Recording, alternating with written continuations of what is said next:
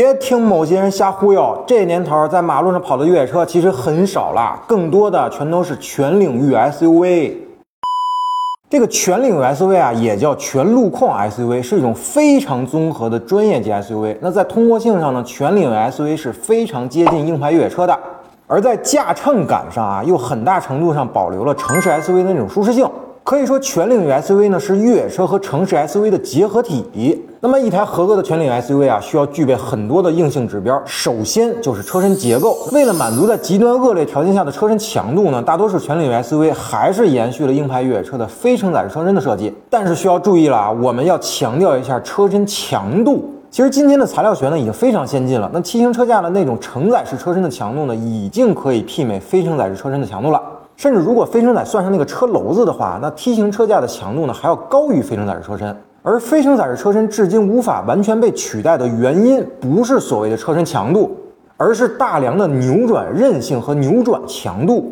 这个是目前 T 型车架无法解决和取代的。比如三菱的帕杰罗啊，它用的是一体式车身和内嵌梁，那车身强度呢非常高。但如果您开着帕杰罗高速跑过搓板路，尤其是像哈拉湖或者俄乌梁那样的搓板路啊，您就应该能明白那大梁的扭转韧性有多么的重要。那说帕杰罗要散架，那肯定有点邪乎了。但在车门和车身的连接处啊，确实是肉眼可见的夸张的变形。这就是为什么最传统的全领域 SUV 至今还要保留非承载式车身的设计。第二个硬性指标就是悬挂系统。今天所有的全领域 SUV 呢，前悬挂结构一定是独立式的软桥，但在后悬挂上，个别车型呢会因为对车辆定位的理解不同而换上软桥。那像途乐、帕杰罗这样的车呢，就是四轮独立悬挂。那独立悬挂好不好呢？这话分怎么说？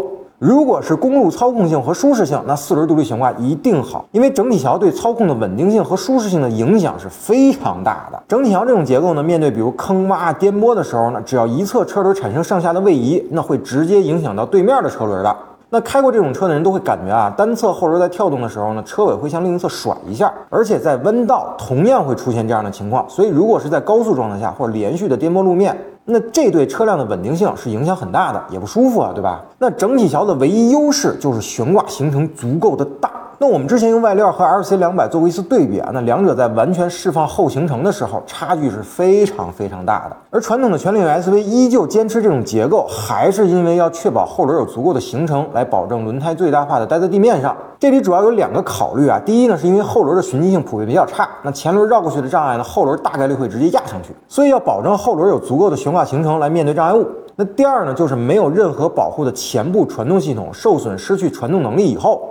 后轮能够成为最后脱困的保证，所以你看啊，一般的全领域 SUV 都会在后桥标配或者选配一把后锁，这其实就是为了保证脱困性的冗余设计。好，那篇幅关系呢，咱们先讲到这儿，下期呢我们继续聊全领域 SUV。